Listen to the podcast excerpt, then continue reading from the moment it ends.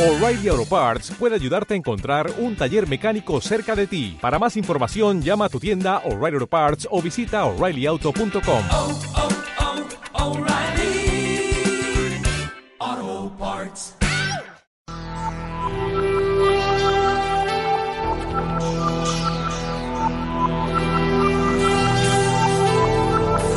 Aquí comienza Fronteras de lo Imposible, donde no se trata de ver para creer, sino de creer para ver.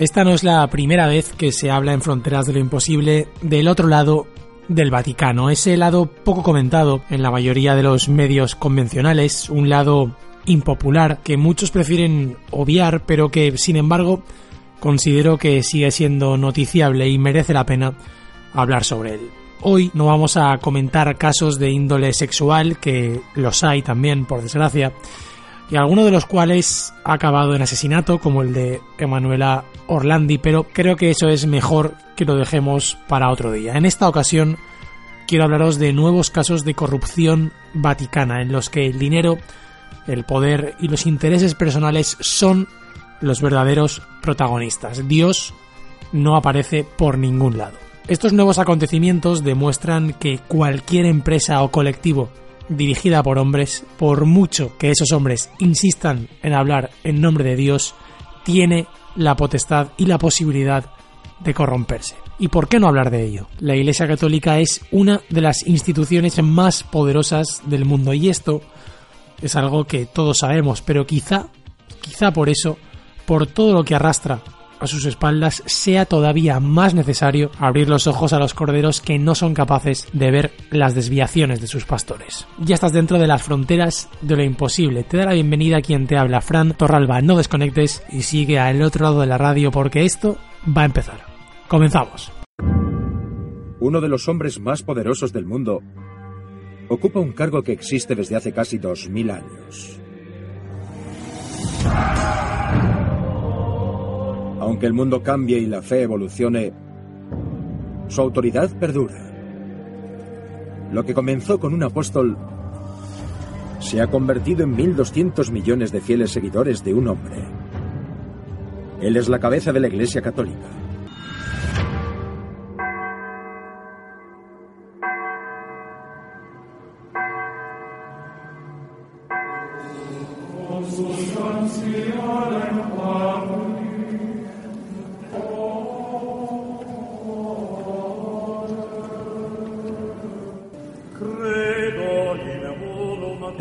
Francisco es el líder número 266 de la Iglesia Católica. Durante los últimos 2000 años, a pesar de que el mundo no pare de cambiar, los católicos han recurrido al Papa como modelo de fe, moralidad y orientación divina. Pero, ¿quién es esta figura que significa tanto para tantos?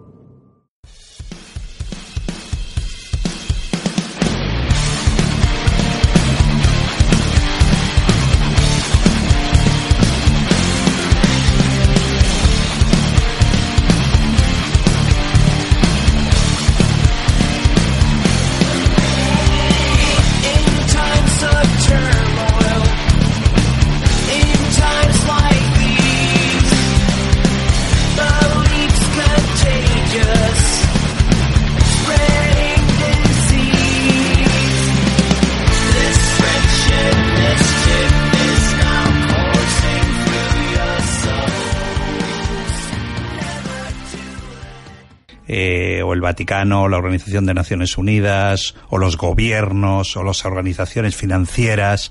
y parto de la base que alguien tiene que sacar la porquería que se mete debajo de las alfombras, ¿no? Eh, hay que sacarlas, hay que publicarlas, luego que la gente ya es mayorcita. Pero yo hablo de política, hablo de un estado que es el Vaticano, un estado de 44 hectáreas, uno de los estados más pequeños del mundo, pero con un poder y una influencia, tenemos que pensar que el señor que sale vestido de blanco todos los domingos a dar la misa en, en, el, en la Plaza San Pedro eh, tiene influencia sobre 3.600 millones de personas, que es el número de, de católicos en el mundo, y tiene una gran influencia. Bueno, la influencia del Vaticano viene de tener un apoyo de 3.600 millones de personas, el que cada no hay poder como, como ese. Acuérdate que, que Napoleón decía que había que a su delegado en, en los estados pontificios le decía que tenía que tratar muy bien al, al Papa porque tenía más influencia que un jefe de estado o un jefe de una, un monarca con 500 cañones. Y es verdad, eh, tú piensas que el, el Papa cuando da un mensaje, no te yo no, no hablo nunca de religión cuando hablo del Vaticano, ¿no? Ya no te digo cuando da un discurso, yo te digo cuando da un discurso político o un mensaje político, el, claro, está hablando ante 3.600 millones de personas, eh, de muy diversas nacionalidades, de muy diverso nivel cultural, que unos aceptan de una forma u otra el mensaje. Eh, pero si tú eres un, es decir, eh, eh, cuando el Papa habla en el Vaticano sobre la necesidad de que, bueno, pues que no se use, por ejemplo, el control de natalidad, ningún tipo de control de natalidad, pues eso influye en los votantes conservadores de ciertos países, de América Latina principalmente, ¿no? Entonces sí que tiene influencia, es un hombre que tiene muchísima influencia, ha tenido siempre mucha influencia. El Vaticano siempre ha tenido, yo creo que desde la época de los Medici, ha tenido, desde Clemente VII ha tenido muchísima influencia, del Papa Alejandro ha tenido muchísima influencia, ¿no? Siempre ha tenido influencia porque incluso los grandes soberanos europeos, eh, como Carlos V, por ejemplo, Carlos V se, o el rey de Inglaterra, Enrique VIII, Enrique cuando rompe con, cuando él quiere casarse con Ana Bolena y se le, y el Papa le impide poder eh, divorciarse de la reina, de la reina católica, eh, desde entonces ya se mostraba que era muy importante las decisiones y el apoyo que tú tuvieras del sumo pontífice, ¿no? Y yo creo que eso sigue siendo igual, sigue ocurriendo igual.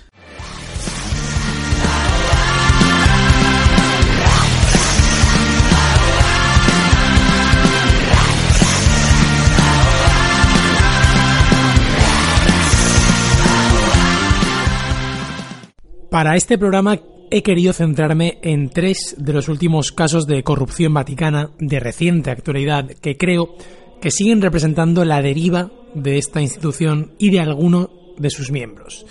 El primero se conoce como el caso de la capilla Sixtina y es que la Santa Sede comenzó hace poco una investigación acerca o relacionada con el coro de la capilla Sixtina que terminó destapando toda una red de fraude habían creado una caja B en la que ingresaban fondos procedentes de las entradas de los conciertos, ventas de discos o dietas destinadas a las giras.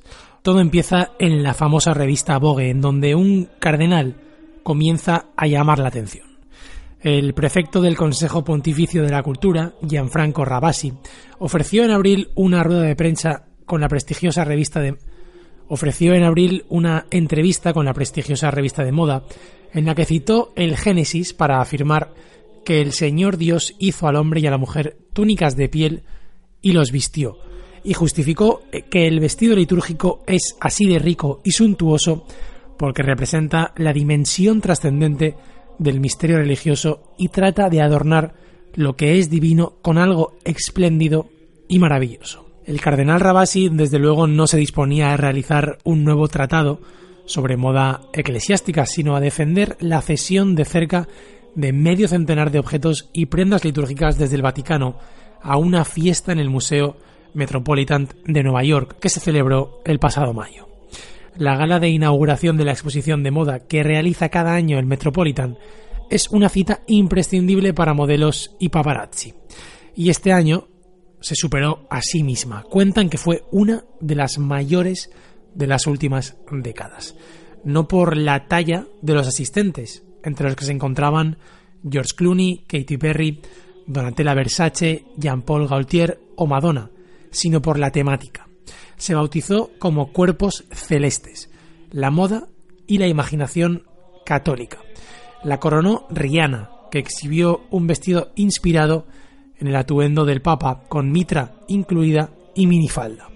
El Vaticano había bendecido el acto, había dado permiso, y para redondearlo mandó allí a todo el coro de la Capilla Sixtina. Sus integrantes se encargaron de amenizar la velada con un concierto de música litúrgica dirigido a la plana mayor del mundo del espectáculo. Pero antes de retirarse al hotel de cinco estrellas en el que se hospedaban, algunos de sus miembros decidieron mimetizarse con el ambiente y llevarse a casa una foto con Rihanna o Jennifer López.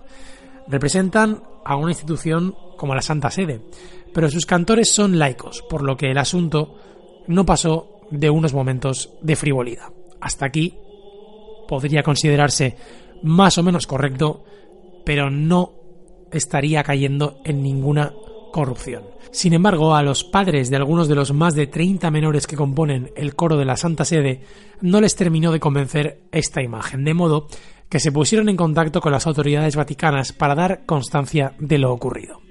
La Santa Sede comenzó entonces una investigación que terminó por una senda muy distinta. Hace un par de semanas, la Oficina de Prensa Vaticana comunicó oficialmente que el Papa Francisco había autorizado una investigación económica y administrativa para conocer qué había sucedido en aquella famosa fiesta. La prensa italiana filtró que las averiguaciones comenzaron por las denuncias de la fiesta de Nueva York, pero que los resultados terminaron hallando posibles delitos de lavado de dinero, estafa agravada con daños al Estado Vaticano y malversación de fondos por parte del director administrativo del coro, Miguel Angelo Nardella, y el director Massimo Palombela.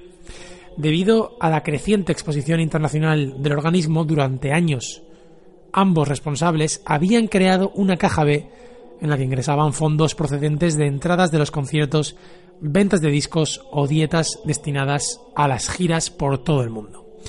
Este dinero, que podía alcanzar cientos de miles de euros, debía de ir a parar a las arcas vaticanas, pero se habría utilizado para fines privados. Nardella fue suspendido de sus funciones y Palombela sigue todavía en su puesto a la espera de la resolución final de la investigación.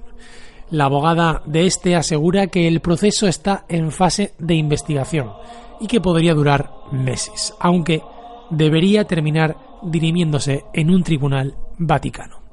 Asimismo, la letrada reconoce que únicamente hay un caso abierto por una cuestión financiera, pero según las últimas investigaciones, los problemas para Balombela no terminan ahí. Fuentes consultadas revelan que el director del coro de la capilla se dedicaba, se dedicaba a humillar en público sistemáticamente a los miembros del coro. La abogada, por ahora, omite esta acusación, pero es cierto que podría también enfrentarse a una acusación por malos tratos.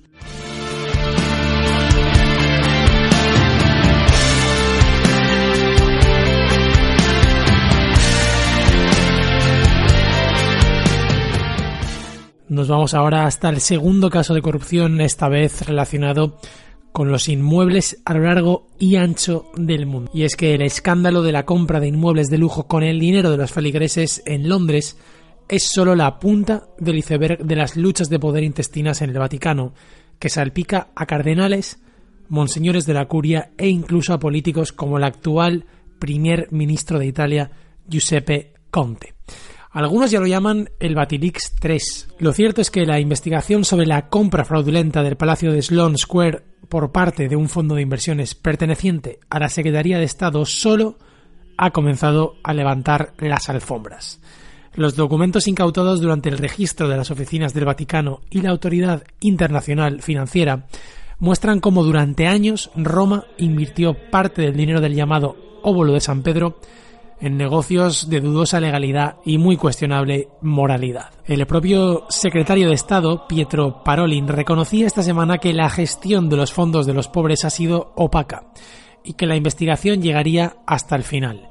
Una investigación que, según algunas fuentes, había iniciado el sustituto de la Secretaría de Estado, el venezolano Edgar Peña Parra, y que tendría como principal encausado a su antecesor y actual prefecto de las causas de los santos, Ángelo Becciu.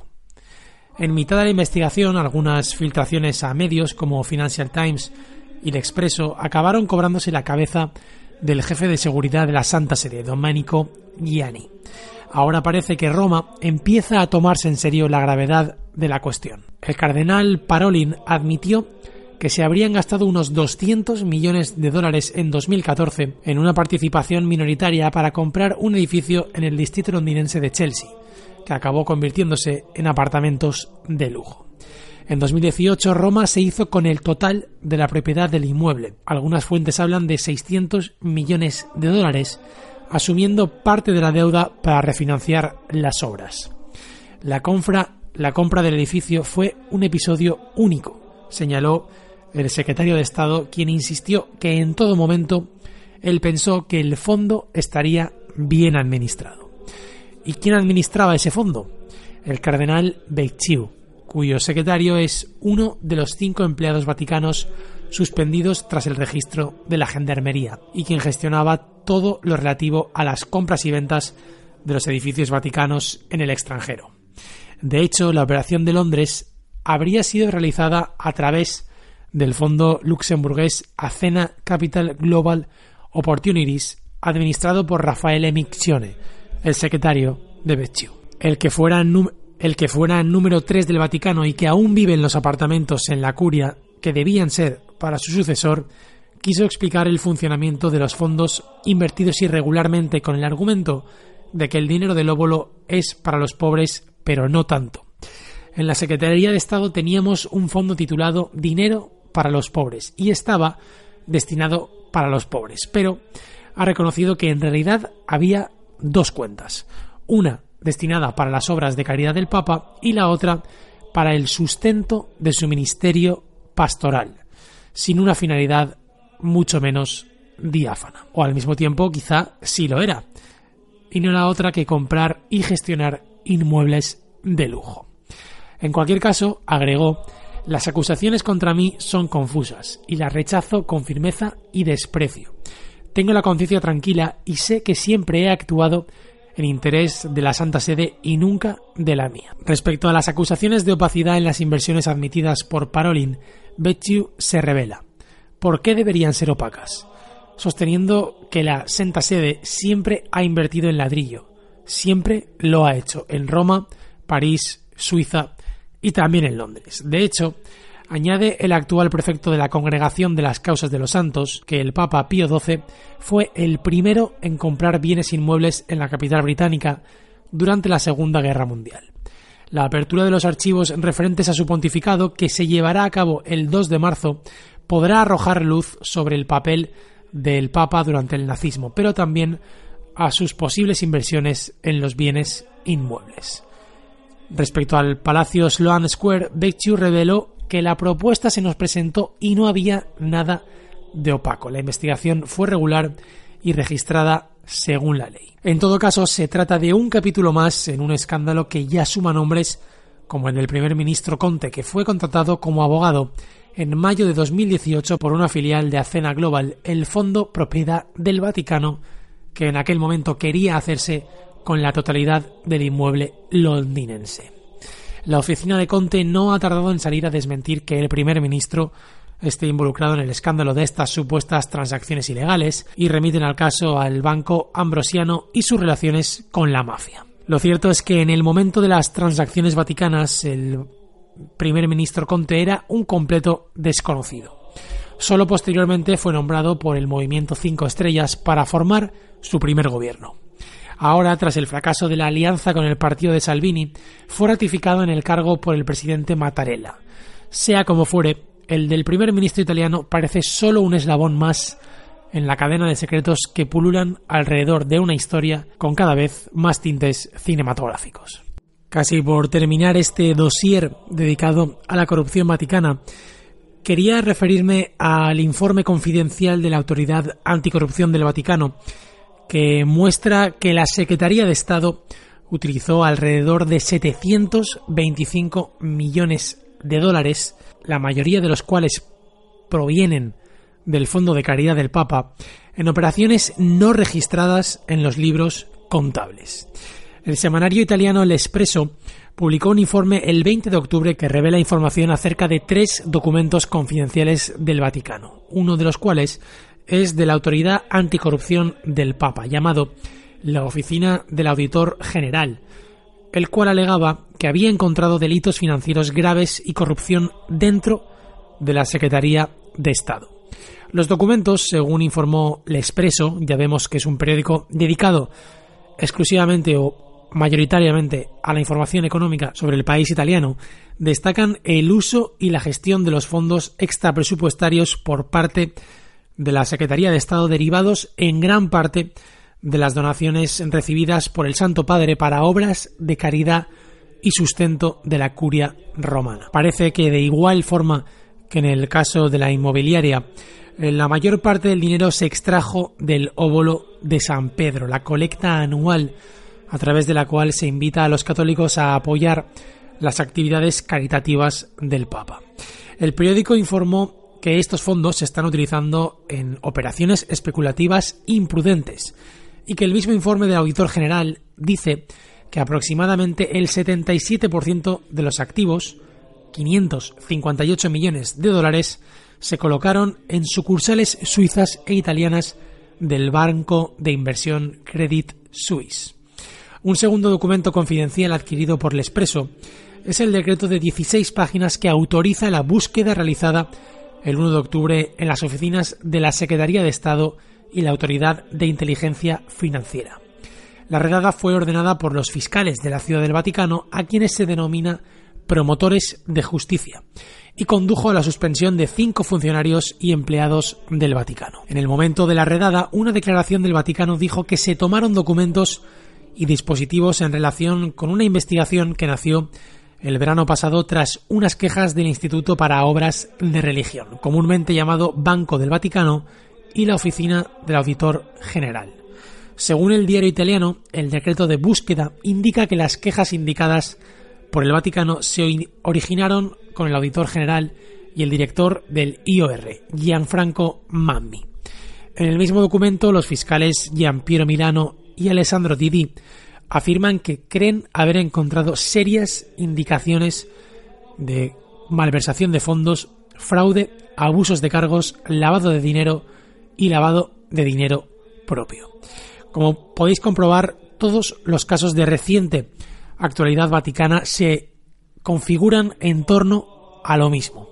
Corrupción económica relacionada con bienes inmuebles y sacada, extraída el dinero y todo el montante de las obras de beneficencia, es decir, de aquellos donativos que los feligreses y cualquier persona a título personal ha donado para que el Papa y la Iglesia Católica lo destine a fines caritativos y ayudar a los que más lo necesitan. En mi opinión, esto no hace más que agravar la situación, porque ya no es solo que exista una corrupción de los bienes propios del Vaticano, es decir, del dinero que el Vaticano es capaz de generar por sí mismo, sino que proviene de las donaciones, de aquel dinero que los feligreses y los creyentes han realizado, han donado, para que supuestamente los encargados de la Iglesia Católica los destinen a realizar obras de caridad. No sé qué pensaréis, pero insisto, a mí me parece que esto agrava mucho más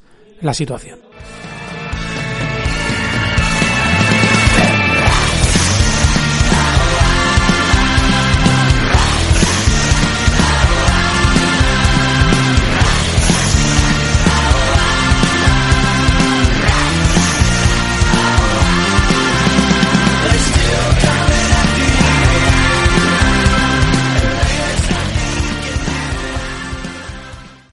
Como veis, este es un programa dedicado a la corrupción vaticana, pero al mismo tiempo Fronteras de lo Imposible siempre es un programa ligado a la actualidad más reciente. Así que en este 15 de noviembre me gustaría comentaros una noticia que acaba de salir a la luz pública y que tiene que ver con la Iglesia Católica, aunque está relacionada con otro campo. Y creo que es diferente pero al mismo tiempo muy llamativa y me gustaría comentárosla en esta parte final del dossier. Y es que el Papa Francisco acaba de anunciar que la Iglesia planea introducir un nuevo pecado. Habéis escuchado bien. la Iglesia Católica, el Papa Francisco planea introducir un nuevo pecado. El Papa ha anunciado que la Iglesia planea introducir en el catecismo el pecado ecológico, ya que los comportamientos contra el medio ambiente son también contra la casa común de todos. La Iglesia planea introducir el pecado ecológico contra la casa común en el catecismo de la Iglesia porque es una obligación, ha afirmado el pontífice durante, su discurso en el vigésimo Congreso Internacional de la Asociación de Derecho Penal que se celebra en Roma esta misma semana. Ha señalado que el ecocidio se entiende como la contaminación masiva del aire, de los recursos de tierra y agua, destrucción a gran escala de la flora y la fauna y cualquier acción capaz de producir un desastre ecológico o destruir un ecosistema. En el documento final del Sínodo de la Amazonia, los obispos insistieron precisamente en la necesidad de definir el pecado ecológico como una acción u omisión contra Dios, contra el prójimo, la comunidad y el ambiente, que se manifiesta en actos y hábitos de contaminación y destrucción de la armonía del ambiente, así como con la transgresión contra los principios de interdependencia y ruptura de las redes de solidaridad entre las criaturas y contra la virtud de la justicia. Los obispos insistieron al final del sínodo en crear ministerios especiales para la promoción de la ecología a nivel integral, parroquial y en cada jurisdicción eclesiástica. Tendrán como funciones, entre otras, el cuidado del territorio y de las aguas, así como la producción y la promoción de la encíclica Laudato Si. La ecología integral no es un camino más que la Iglesia puede elegir de cara al futuro en este territorio. Es el único camino posible, pues no hay otra senda viable para salvar a la región. ¿Qué queréis que os diga? Desde luego, no está mal esto. Cualquiera que esté en contra de esto, bueno, creo que no tiene mucho sentido porque al final cuidar el medio ambiente es algo que nos debe preocupar a todos. Ahora, la creación de este nuevo pecado me lleva a dos reflexiones. La primera, ¿es necesario tildar de pecado una acción contra el medio ambiente? ¿Es necesario crear esa sensación de culpa? Esa sensación de que es necesario pedir perdón porque estás atentando contra Dios? ¿No será más útil poner todos los esfuerzos en ayudar o en no perjudicar al medio ambiente con independencia de que sea o no pecado, me parece absurdo. Y la segunda reflexión es, ¿veis lo fácil que es crear pecados? Así ha sido a lo largo de la historia con la creación de dogmas y pecados. Este, desde luego, no es un pecado importante, no es un pecado que vaya a afectar al día a día de los feligreses y de los creyentes, y no es un pecado que, bueno, tenga mucho alcance en mi opinión, pero es una muestra más de cómo en un momento determinado una persona, el Papa Francisco en este caso, crea un nuevo pecado. Pues así ha sido desde los inicios del cristianismo. Han sido personas de carne y hueso las que han creado, las que han decidido que era pecado, que no era pecado, que era dogma, que no era dogma. Es simplemente un nuevo ejemplo de que la Iglesia son hombres, que la Iglesia siempre ha estado dirigida por hombres, por intereses y no por la mano de Dios. Por supuesto que no, por la mano y la acción de Dios. En fin amigos, espero que os haya gustado este dossier y ya sabéis, como siempre, que tenéis las vías de contacto del programa en donde me encanta interactuar con todos vosotros para estar al tanto de vuestras opiniones y reacciones. La, cuenta de Instagram es arroba fronteras de lo imposible, en Twitter arroba fronteimposible y en Facebook la página Fronteras de lo Imposible. Por supuesto también en iBox, en el canal del podcast, podéis dejar comentarios y vuestras opiniones. Si os queréis extender o mandarme cualquier tipo de recomendación u opinión un poco más elaborada, tenéis a vuestra disposición la cuenta de correo del programa fronteras de lo imposible arroba gmail.com.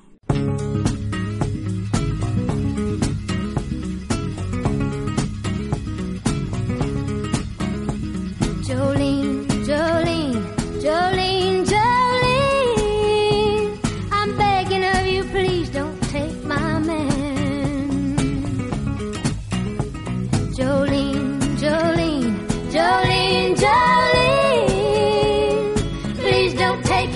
Jolene, cause you care. Your beauty is beyond compare with flaming locks of auburn hair, with ivory skin and eyes of emerald green. Your smile is like a breath of spring, your voice is soft like summer rain. And I... En esta parte final dedicada a la reflexión, aunque eh, me gustaría recordar una idea, una teoría que siempre he tenido, y es que la Iglesia, a pesar de que muchos puedan decir que podría compensar todos estos casos de corrupción eh, vendiendo su patrimonio, vendiendo las obras de arte que tiene, creo que esto es totalmente absurdo, no tiene ningún sentido, porque todo ese patrimonio, en mi opinión, no es de la Iglesia, está en poder de la Iglesia. Quizá es la Iglesia la que lo maneja, la que lo cuida, la que, la que lo sostiene. Perfecto. Pero considero que obras de arte como las que se esconden tras los muros del Vaticano, la Capilla Sixtina, toda la obra de Bernini, toda la obra de Miguel Ángel, toda la maravillosa obra artística que poseen los muros del Vaticano, creo que pertenece a toda la humanidad, nos pertenece a todos. Por tanto, plantear, vender toda esa producción artística para compensar los delitos, las corrupciones de algunos miembros de la Iglesia es del todo absurdo, en mi opinión. Lo que se tiene que lograr es no llegar al punto de tener que plantear esa opción, esa posibilidad. Lo que se debería lograr es que no exista tal corrupción en la Iglesia. Muchos dirán que es algo puntual, que son unas pocas personas, que se puede solucionar. Ojalá sea así, pero lo cierto es que los casos son muchos, aumentan. Cada pocos meses conocemos nuevos casos totalmente independientes a los anteriores y que nos demuestran que no tiene fin. Y tan solo son los casos que conocemos. Estoy seguro de que habrá muchos más que no salen a la luz. De todas maneras, me gustaría acabar este programa con un toque un poco optimista porque considero que la iglesia no es simplemente esto o no solo esto. Considero que la verdadera iglesia es la que forman los creyentes en el día a día. Los creyentes que ayudan a otros, que forman asociaciones parroquiales, que se muestran dispuestos a ayudar al prójimo sin pensar o sin querer recibir nada a cambio. Considero que esa es la verdadera iglesia, que si en algún momento Cristo existió y dio el mensaje que supuestamente los textos sagrados recogen y que ha llegado hasta nuestros días, creo que podría estar orgulloso de esa gente, no de la curia, no de las altas esferas, no de la jerarquía, sino de la gente que trabaja en el día a día para que otros tengan una vida un poco mejor. Esperando que así sea, me despido hasta nuestro próximo encuentro. Feliz semana amigos.